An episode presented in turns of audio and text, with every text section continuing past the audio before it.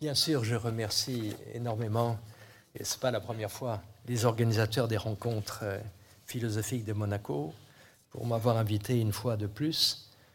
Euh, et euh, je suis heureux aussi d'avoir comme collègue ce soir Pierre-Antoine. La citation de Saint Augustin, qui est très connue évidemment, qu'est-ce qu'elle veut dire exactement? Elle veut dire que chaque fois que nous pensons au temps, explicitement, nous tombons à côté. Euh, nous ne disons jamais ce qu'est vraiment le temps, et c'est peut-être impossible.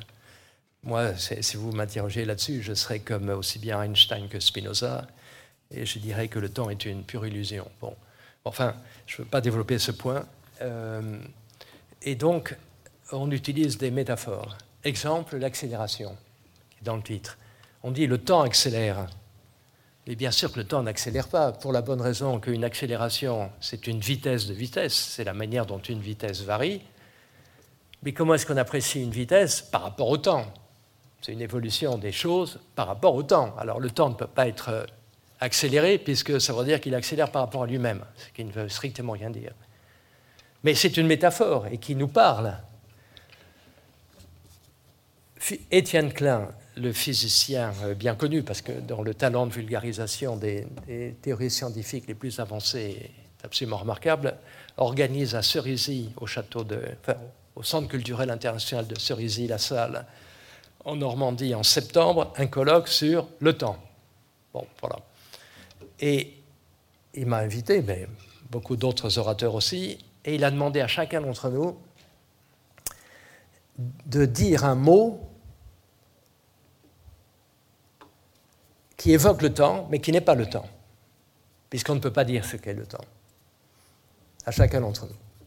Alors j'ai choisi le mot terme, euh, le complément étant délai, puisque, alors, puisque tout, euh, comme Pierre-Antoine, ce qui m'intéresse, c'est le temps humain.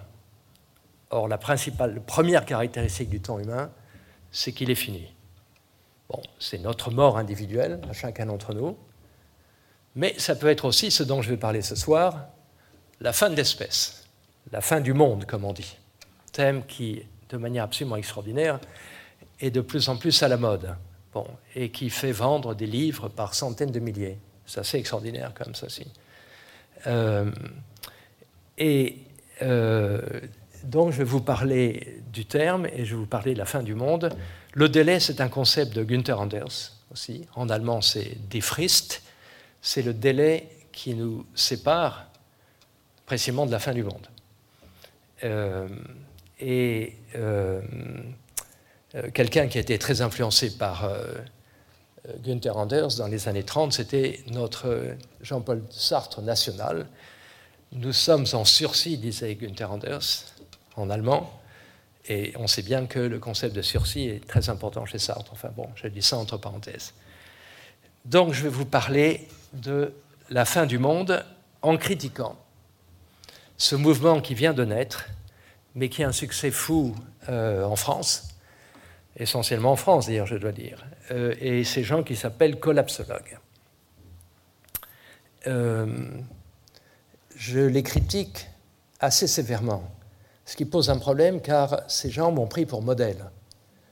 Donc, mais ils m'ont pris comme modèle malgré moi, vraiment, puisqu'il déforme complètement mes propos.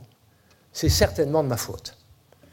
C'est d'autant plus certainement de ma faute qu'il y a un autre groupe de gens, à l'opposé du spectre, des gens qui sont les anticatastrophistes, je n'ai pas besoin de citer de nom, euh, je les appelle des optimistes BA, qui me, qui me citent aussi, mais pour me critiquer cela, parce qu'ils me voient comme un catastrophiste. Bon, alors donc je suis coincé entre les optimistes BA qui, euh, bon, circulaient, il n'y a rien à voir, et les, et les collapsologues, et dont, je, dont je me passerai bien de l'admiration. Bon, voilà. Alors je, je, vais donc vous parler de cela. Je ne veux pas vous prendre à témoin ou même vous demander de, de participer à cette querelle entre les collapsologues et moi. Bon, ce serait évidemment complètement indécent. Mais euh, c'est parce que je pense que ces gens pensent faux et qu'ils pensent faux conceptuellement et que ça pose des problèmes vraiment philosophiques. Donc on est au-delà d'une querelle de personnes, etc. Bon. Euh, mais évidemment, vous n'êtes pas obligé d'accepter ce que je vais dire. Euh, comme, j'ai très peu de temps, comme mon camarade bien sûr, il y a certains slides, comme on dit en français, que je vais sauter. Hein. vous m'excuserez pour cela. voilà. Et en particulier une belle citation de Günther Anders que je n'ai pas le temps de, commenter. Alors, voici deux livres qui se vendent. Je, fais partie du, je suis membre du comité du, Seuil, donc euh, je connais les chiffres de vente. Bon. Comment tout peut s'effondrer de Servigne et Stevens a dépassé déjà les 100 000 exemplaires. Bon, il y en a un deuxième qui en est à 70 000, mais qui a moins d'un an. Et Yves Cochet, qui fut notre ministre de l'Environnement et qui a décidé de vivre euh, à la campagne et de mener une vie simple, euh, euh, vient de sortir ce livre devant l'effondrement. Le mot effondrement est censé être la traduction de l'anglais, qui est en fait le latin, bien sûr, collapse, collapse, collapsus, qui veut dire effectivement événement brusque, effondrement. Bon, il y a une référence américaine, mais je ne vais pas me en parler. Euh, alors, je vais vous présenter, voilà, à droite, à gauche, ce qui me font dire, et à droite, ce que j'ai dit en réaction. Mais cela, je le dis depuis 20 ans. Bon, commençons par Pablo Servigne. Je n'ai rien contre lui. Hein. Je suis plutôt dans la posture du catastrophisme éclairé du philosophe Jean-Pierre Dupuis. On va se forcer à voir les mauvaises nouvelles, on va même considérer, alors qu'elles sont incertaines, qu'elles sont certaines, pour pouvoir mieux les éviter. En considérant la catastrophe comme certaine, on augmente les chances de l'éviter. On se dit que la catastrophe, par exemple le, changement climatique, est certaine, ou une explosion nucléaire, et c'est ça qui va permettre d'éviter. Si j'avais dit ça, je serais un imbécile, je pense. Euh, car si on considère la catastrophe comme certaine, il n'y a qu'une chose à faire. Enfin non, il y a plusieurs choses. On peut se suicider, on peut, on peut se dire on va s'éclater, on peut se dire ben, euh, un jeune couple, pour moi c'est trop tard, euh, on ne va plus faire d'enfants, parce que pourquoi faire des enfants Étant donné que selon Yves Cochet, qui est quelqu'un que j'aime bien par ailleurs, mais ça, ça n'est pas pertinent, c'est en 2030 que le collapse, l'effondrement de la civilisation industrielle se produira. Donc pourquoi faire des enfants aujourd'hui alors que dans dix ans, ils seront dans une société en chaos total et certainement en violence totale Alors voici ce que j'ai répondu récemment. Tous me créditent pour m'en féliciter d'avoir énoncé que le catastrophisme éclairé impliquait de tenir la catastrophe pour certaine, ce qui eût été une absurdité et que je crois n'avoir jamais commise on ne peut commettre cette bévue que si l'on confond la certitude, qui est de l'ordre de l'épistémique, je devrais dire, c'est-à-dire ce qu'on sait ou ce qu'on ne sait pas, et la nécessité, qui est de l'ordre de la métaphysique. J'aurais peut-être dû dire ontologie ici, ce qui est ce qui n'est pas, indépendamment de ce qu'on sait ou de ce qu'on ne sait pas. C'est parce que la catastrophe, alors ça c'est ma position, que je vais essayer d'expliquer pendant le temps de mon exposé, c'est parce que la catastrophe constitue un destin détestable dont nous devons dire que nous n'en voulons pas, qu'il faut garder les yeux fixés sur elle sans jamais la perdre de vue. C'est cette phrase que les collapsologues ont décidé de prendre comme devise, et leitmotiv, disent-ils. Alors je vais expliquer ceci qui, hors de son contexte, peut paraître euh, très obscur, très abscon.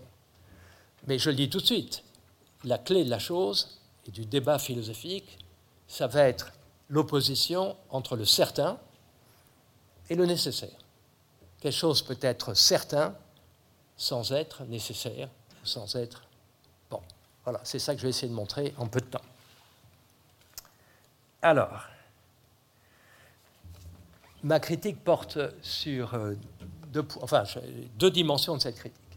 Le certain et l'irrévocable, ce que je viens de dire. Et ensuite, je parlerai de complexité, hein, puisque voilà, c'est un thème qui est très central en écologie, les collapsologues l'utilisent, et ils ont raison d'utiliser. Cependant, je pense qu'ils se trompent complètement sur le sens du mot complexité. Le certain est l'irrévocable. Voilà, nous sommes tous d'accord, les collapsologues et moi, mais peu importe les personnes, pour dire que cette citation du philosophe allemand Hans Jonas est essentielle dans ce débat. La prophétie de malheur est faite pour éviter qu'elle ne se réalise, et se gausser ultérieurement d'éventuels sonneurs d'alarme en leur rappelant que le pire ne s'est pas réalisé serait le comble de l'injustice. Il se peut que leur impair soit leur mérite. En d'autres termes, le prophète de malheur et les collapsologues se veulent prophètes de malheur, puisqu'ils annoncent la catastrophe euh, quasi finale dans dix ans. Le prophète de malheur, selon Jonas, ne peut être qu'un faux prophète, puisqu'il annonce quelque chose de manière à ce que cette chose ne se produise pas. Donc il, aura eu tort. il y a un clin d'œil de l'histoire ici absolument extraordinaire. C'est qu'il existe un autre Jonas. Bon, en allemand, Hans Jonas se prononce Hans Jonas, mais peu importe. Jonas, c'est le fils d'Amitai, prophète du 8e siècle avant notre ère, euh, et il y a un livre de la Bible qui s'appelle le livre de Jonas. Jonas est considéré comme un prophète mineur. Il y a quand même quelque chose d'extraordinaire, c'est que tant le christianisme que le judaïsme citent Jonas. Alors, euh, le judaïsme, c'est à propos du, Yom Kippour, hein, où Jonas joue, le prophète Jonas joue un rôle important. Quant au christianisme, il y a ce passage centrale chez Marc et Matthieu, les disciples de Jésus lui demandent de faire un signe, et il répond, le seul signe que je peux faire, c'est le signe de Jonas. Alors, il y a, des tas d'interprétations là-dessus, c'est extrêmement mystérieux. Alors, je vais vous donner une interprétation possible, qui est la mienne, bien évidemment. Le prophète Jonas, vous connaissez en gros l'histoire, mais il faut la considérer dans le détail. Dieu, le Dieu des Juifs, bien sûr, demande à Jonas, son prophète, de prophétiser la chute de Ninive. Ninive qui est la Mossul d'aujourd'hui. Bon. Et euh, Jonas, au lieu d'obtempérer, s'enfuit, embarque sur un bateau. Pourquoi ne fait-il pas son boulot de prophète? Bon, le texte ne le dit pas à ce moment-là. Ce bateau, c'est un bateau étranger en direction de Gibraltar. Le Dieu euh, n'est pas content, bien évidemment. Il fait éclater une tempête.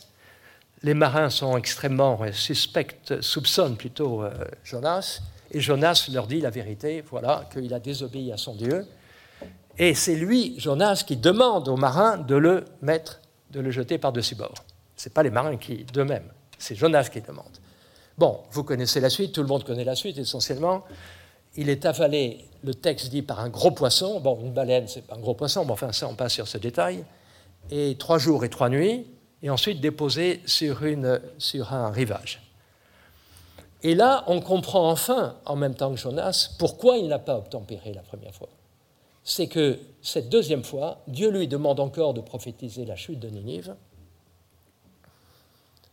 Et Jonas le fait et se réalise ce qu'il avait prévu qui se réaliserait si il avait prophétisé la chute de Ninive la première fois, à savoir que les Ninivites se repentent, que le Dieu juif leur pardonne, et que donc Jonas se trouve tout mari, euh, dit le texte, puisqu'il a été un faux prophète. Il a prédit quelque chose dont il savait que la simple prédiction de ce quelque chose ferait que ce quelque chose ne se produise pas.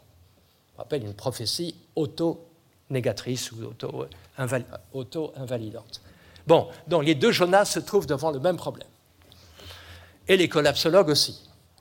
Donc, ils, devraient, ils comprennent ou ils devraient comprendre que par leur prophétie, dans la mesure où ils sont très lus et très écoutés. Hein, et je dis ça sans jalousie aucune. Bon, euh, j'ai jamais atteint 100 000 exemplaires vendus pour mes livres. Euh, euh, donc ils ont une influence sur le monde. Ils devraient tenir compte de cette influence, bien évidemment.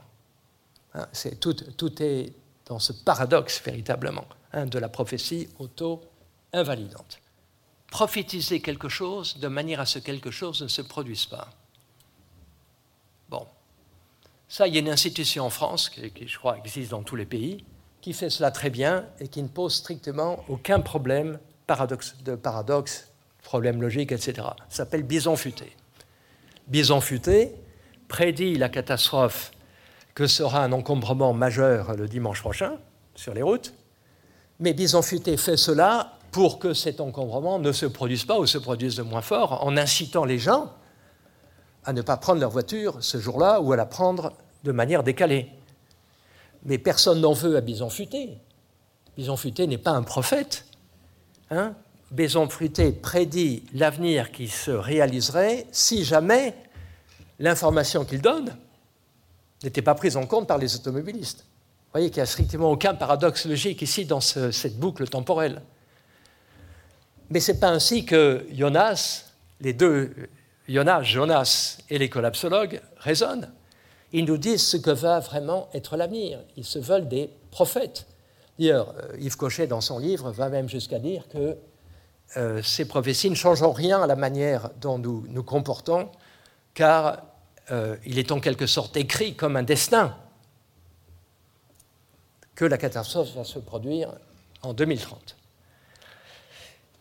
de là une contradiction, une impasse que les collapsologues n'ont ni vu ni su résoudre, ce qui explique, selon moi, leur errements. Bon, alors comment est-ce que je m'en suis sorti par rapport à cela? Ben, Il y a deux écueils. Il y a d'une part les pessimistes, catastrophistes, qui disent que la catastrophe est certaine, en me citant, mais là ils, se méprennent. Euh, donc ils contribuent à la rendre telle, ils participent de la panique qui s'installe en ce moment. Mais de l'autre, vous avez les optimistes BA, comme je les appelle, qui disent circuler, il n'y a rien, à, y a, y a rien, à, a rien à, craindre, et qui, évidemment, dans la mesure où ils incitent à ne rien faire, contribuent eux aussi à la, à la catastrophe. Bon. Est-ce qu'il y a une troisième solution qui ne serait ni l'une ni l'autre? Alors, c'est ce que j'ai essayé de faire.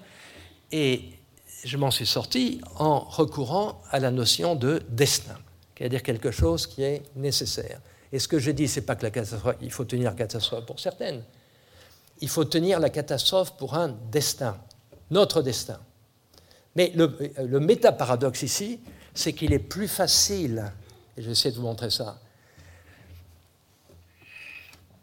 de dire qu'on choisit son destin ou qu'on refuse un destin mauvais que de dire qu'on choisit une option bonne ou qu'on évite une, option mauvaise.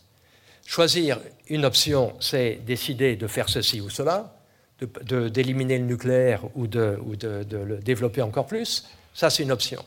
Un destin, c'est autre chose. Quelque chose qui est nécessaire.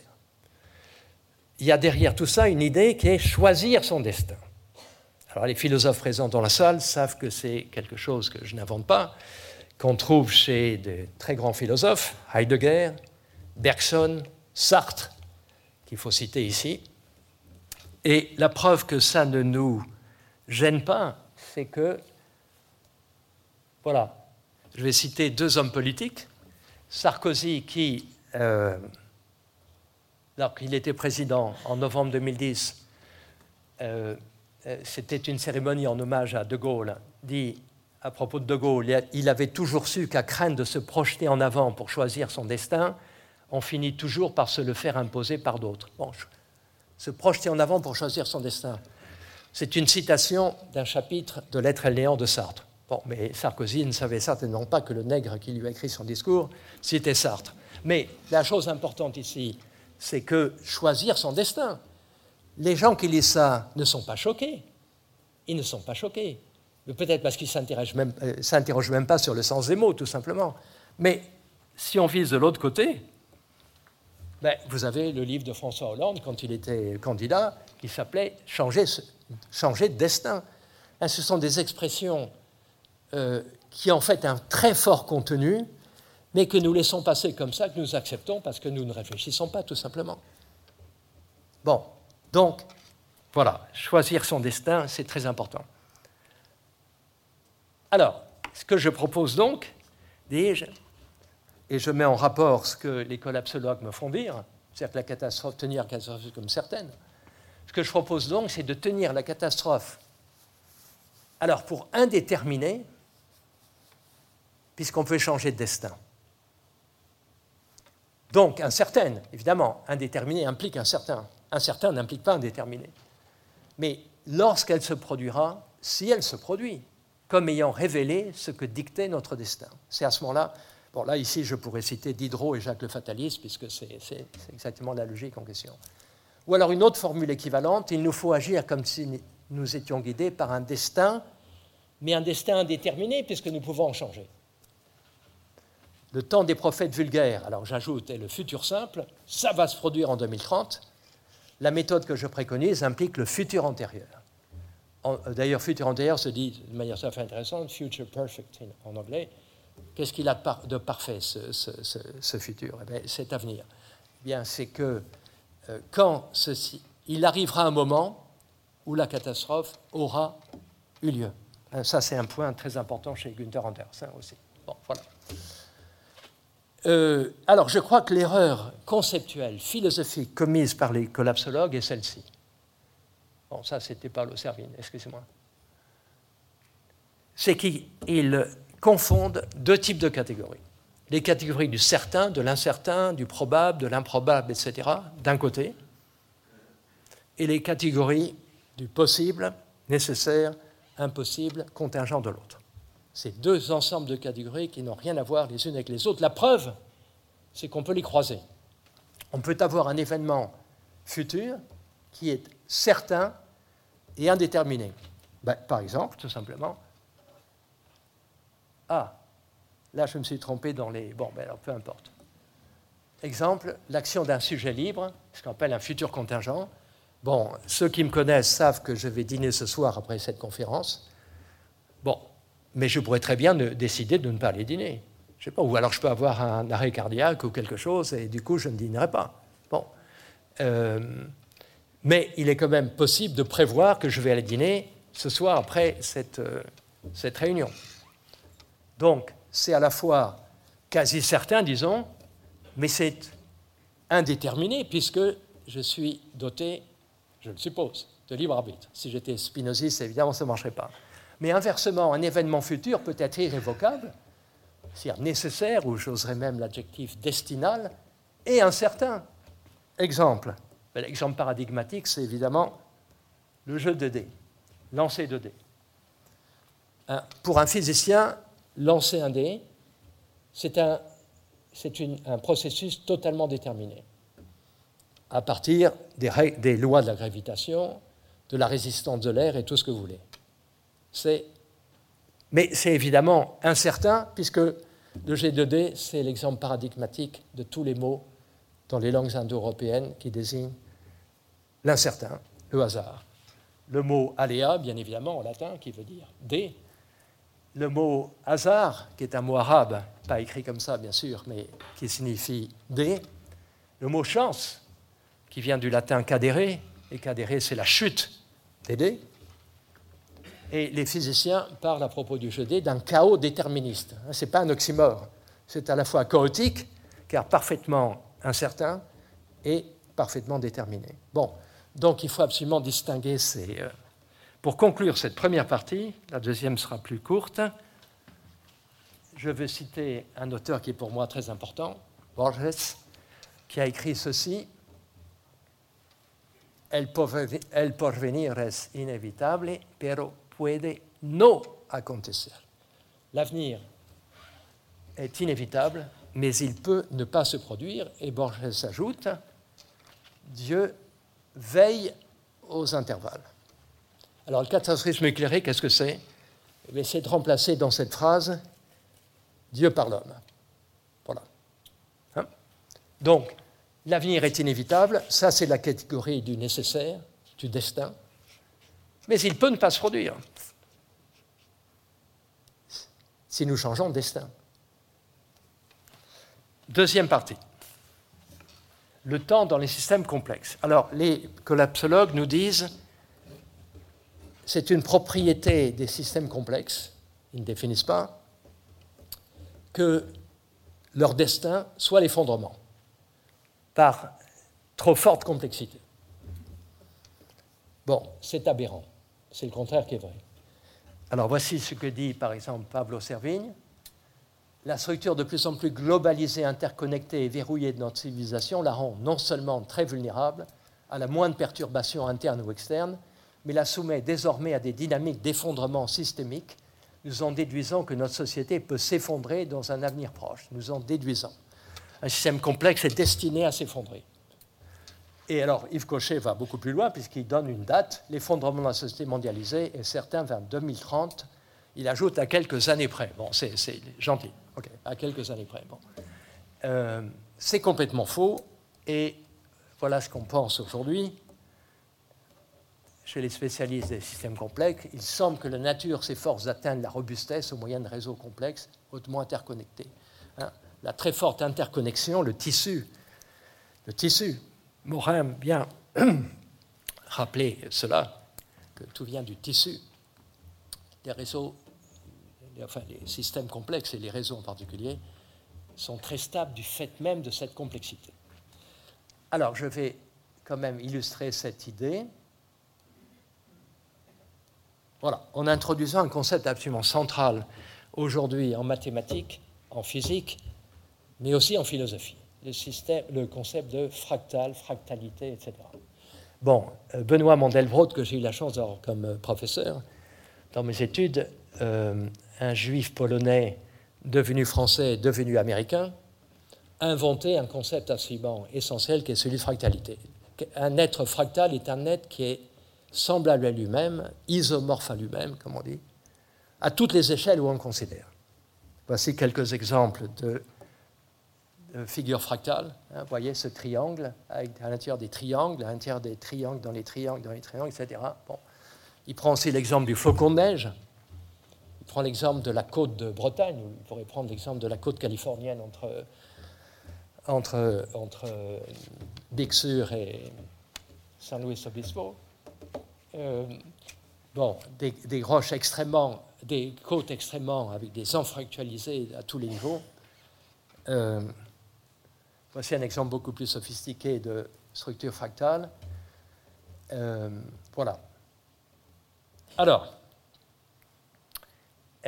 il existe un grand nombre de réseaux, de systèmes complexes, si vous voulez, dans la nature, dans la vie, dans la biosphère, mais aussi dans les systèmes techniques. Pas tous les systèmes sont de ce type. Ça, c'est important de le reconnaître. Mais beaucoup le sont. Et pour une raison que je vais donner dans un moment. Et ils ont la propriété suivante, ces systèmes. Voilà, un réseau fractal, vous voyez, c'est un. Alors, on considère des nœuds, les ronds là, et des liaisons entre les nœuds. Vous voyez que c'est fractal parce que, regardez à gauche là, vous avez un nœud qui paraît central et duquel sortent quatre liaisons. Les ronds qui correspondent à ces liaisons eux-mêmes engendrent quatre etc., etc., etc., etc. Alors, on le voit mieux sur la figure de droite. Bon, alors, je vais vous présenter, euh, voici euh, quelque chose qui est l'interaction des protéines de la levure de bière. Bon, ça, ça peut vous paraître abscon, mais enfin, voilà, c'est ça, c'est exactement une structure fractale. Alors, la structure fractale implique qu'il y a à la fois des, ce qu'on appelle des plaques tournantes qui rassemblent un très grand nombre de liaisons et des nœuds qui sont très peu liés aux autres. Voilà.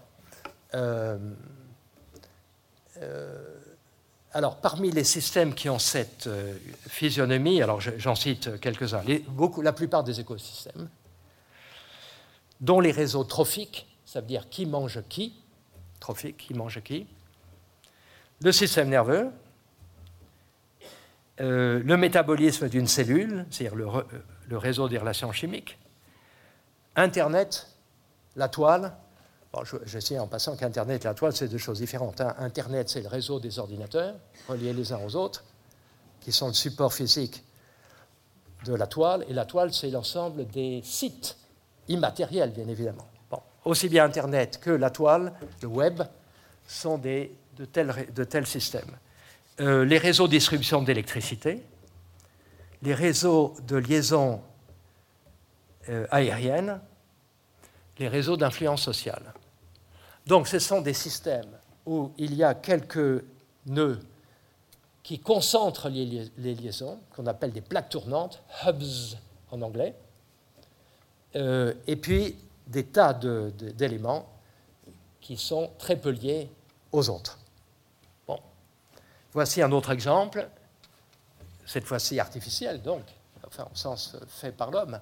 Le réseau HOP, la filiale bien connue d'Air France, qui d'ailleurs est en faillite, je crois, aujourd'hui, euh, en 2018, vous voyez que, évidemment, Roissy-Charles de Gaulle est une plaque tournante, mais il y a aussi d'autres villes. Euh, vous avez ici euh, Lyon, oui, bien sûr, vous avez Lyon, etc. Alors, vous avez des destinations qui sont absolument non reliées aux autres, Budapest, Vigo, Barcelone, etc. Voilà, c'est un tel système. Alors, de tels systèmes sont à la fois, c'est ça que les collapsologues n'ont pas compris, n'est pas qu'ils sont voués au collapse, c'est qu'ils sont à la fois résilients et vulnérables. Ils sont résilients au sens que si une panne se produit sur l'un des nœuds, il y a de fortes chances, si c'est au hasard, que ce soit un nœud, un nœud peu relié.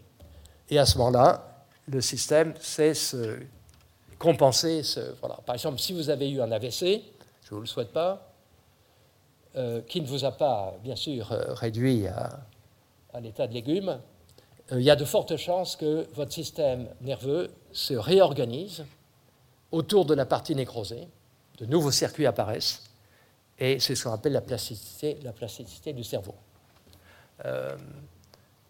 mais maintenant, si ce sont les plaques tournantes qui sont touchées, alors évidemment le système s'effondre, puisque c'est le squelette du système.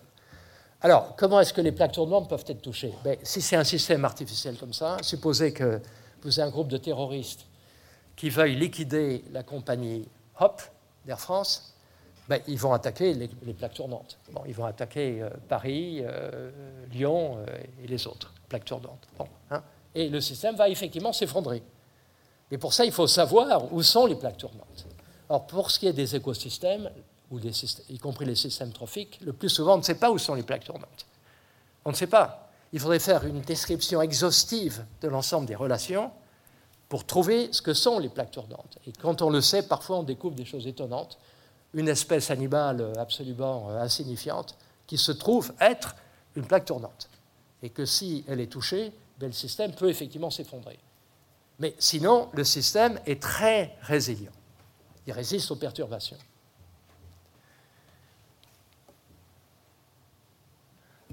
Bon, deuxième critique, et là je termine, c'est que les collapsologues non seulement prédisent l'effondrement, mais ils pensent qu'on peut anticiper, au sens plus ou moins déterminer la date de l'effondrement. Ils parlent même de signes avant-coureurs et ils parlent de l'appel à l'intuition. Quel genre d'intuition, etc. Or, je vais vous donner un argument qui se réfère également à la notion de fractalité et qui montre que ces systèmes, il est impossible d'anticiper le moment où ils vont s'effondrer, s'ils doivent s'effondrer. Et en ayant également... Alors voici. Non, alors je ne vais pas le montrer tout de suite. Suite. Euh, excusez-moi. J'étais trop rapide. Euh, je vous pose la question suivante. Chaque année, vous avez un anniversaire. Vous avez un an de plus. enfin, vous, avez, avez vous vieillissez tout au long de votre vie, bien évidemment. Mais enfin, symboliquement, ça marque euh, la scansion du temps. Est-ce que, quand vous avez un an de plus, vous vous rapprochez ou non du moment de votre mort Bon, voilà une question absolument diabolique. Bon, si le moment de votre mort était quelque chose de prédéterminé, ben, il semblerait que oui, évidemment. Vous avez une destination là, dans l'espace, c'est évident. Mais là, nous ne parlons pas de l'espace, mais du temps. Il y a une différence essentielle entre le temps et l'espace. S'il y a un point là qui est là, si je m'en approche, ben, je m'en approche. Dans le cas du temps, c'est complètement différent. Alors, je vais prendre un exemple. Regardez ce petit garçon brésilien. Il avait 8 ans lorsque cette photo a été prise.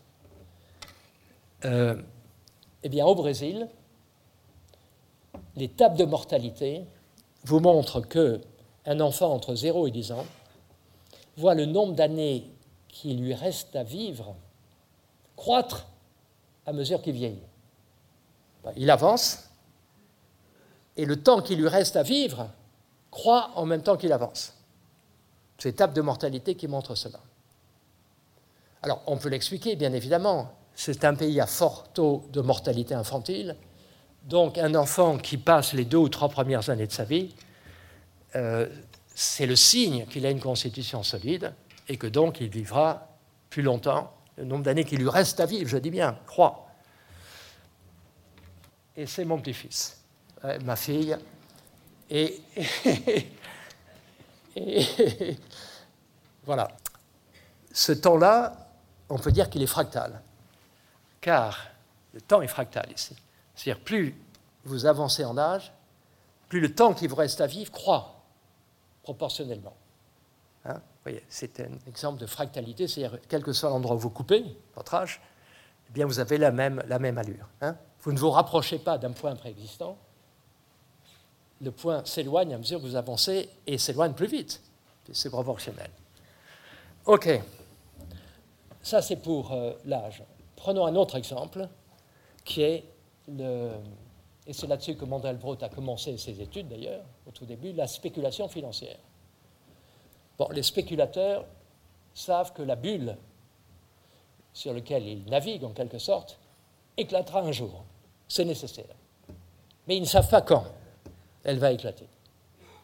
Et ce que Mandelbrot a monté à la fois empiriquement et théoriquement, c'est que plus le temps passe sans que la bulle éclate, plus les spéculateurs ont des raisons objectives, non pas subjectives, ici on ne parle pas du temps subjectif, plus les spéculateurs ont des raisons objectives de croire que la bulle éclatera, dans un temps encore plus éloigné. Plus le temps avance sans que la bulle éclate, plus ils sont optimistes. Mais la veille du jour où la bulle va éclater, c'est là qu'ils sont le plus optimistes, et c'est là que l'effondrement se produit, bien évidemment. C'est donc au moment où ils sont le plus optimistes que l'effondrement se produit. Donc il est évident qu'on a une surprise totale, absolue. J'ai oublié de dire d'ailleurs qu'il n'y a pas qu'au Brésil et, chez les enfants que vous avez ce phénomène de fractalité. Prenez dans notre société quelqu'un qui a certains types de cancers, ou un infarctus du myocarde, ou un, ou un, ou un, ou un AVC. Bon, il survit. Plus le temps de survie est fort, plus l'espérance qui reste du nombre d'années qui reste encore à vivre croît. Alors évidemment, ça ne peut pas aller jusqu'au bout, puisque au terme, évidemment, on va tous y passer bien sûr. Mais vous avez ce, phénomène local de fractalité. Donc, quand l'effondrement se produit, ben vous, êtes complètement surpris. Mais si vous connaissez cette théorie, celle que j'expose, vous ne devriez pas être surpris d'être surpris. Vous ne devriez pas être surpris d'être surpris. Vous devez savoir cela. Que plus vous êtes optimiste, plus vous avez des raisons objectives de penser que l'effondrement sera peut-être demain. Alors, l'exemple le plus extraordinaire de ça, alors, Excusez-moi pour cette photo. Enfin, ça, c'est de très jolies photos, mais celle que je vais présenter ici n'est pas très jolie. Euh, d'abord, il y, a un côté antisémite euh, qui est certainement clair. Bon, c'est le cas de Bernard Madoff. On dit en anglais Madoff, ce qui est extraordinaire. Enfin, bon, Madoff, ça veut dire il est parti, il a fui avec la tirelire. Hein. Euh, bon, ben, ça, c'est lacanien. Hein. Donc Madoff qui a mis sur pied ce système dit de pyramide de Ponzi. Bon, c'est-à-dire qu'il finançait euh, les, dividendes qu'il versait à ses clients antérieurs avec l'apport des nouveaux arrivants. Bon, et, la pyramide s'élargissait. Plus il y avait de monde déjà inscrit, profitant du système, profitant entre guillemets du système, plus il lui était facile de trouver de nouveaux clients. Mais, depuis qu'il est en prison pour 350 euh, ans, je crois, bon, euh, il a été interviewé des tas de fois, et donc il s'est très bien exprimé sur le sujet. Plus le temps passait sans qu'il soit pris, plus il était malheureux. Parce qu'il se disait que c'était certes de plus en plus facile de trouver de nouveaux clients, mais arriverait un moment de l'effondrement. Et plus ça tardait, plus l'effondrement serait brutal. Et c'est bien ce qui s'est passé. Alors il a décrit son état comme étant déchiré entre, on pourrait dire, l'espoir et la désespérance. Hein. Bon, donc sur ce point également, les collapsologues ont tort. Euh, lorsqu'on a affaire à des phénomènes de fractalité de ce genre, hein, l'effondrement est une surprise, et le plus souvent une très mauvaise surprise. Voilà, j'ai terminé ma critique des collapsologues pour ce soir en tout cas. Merci.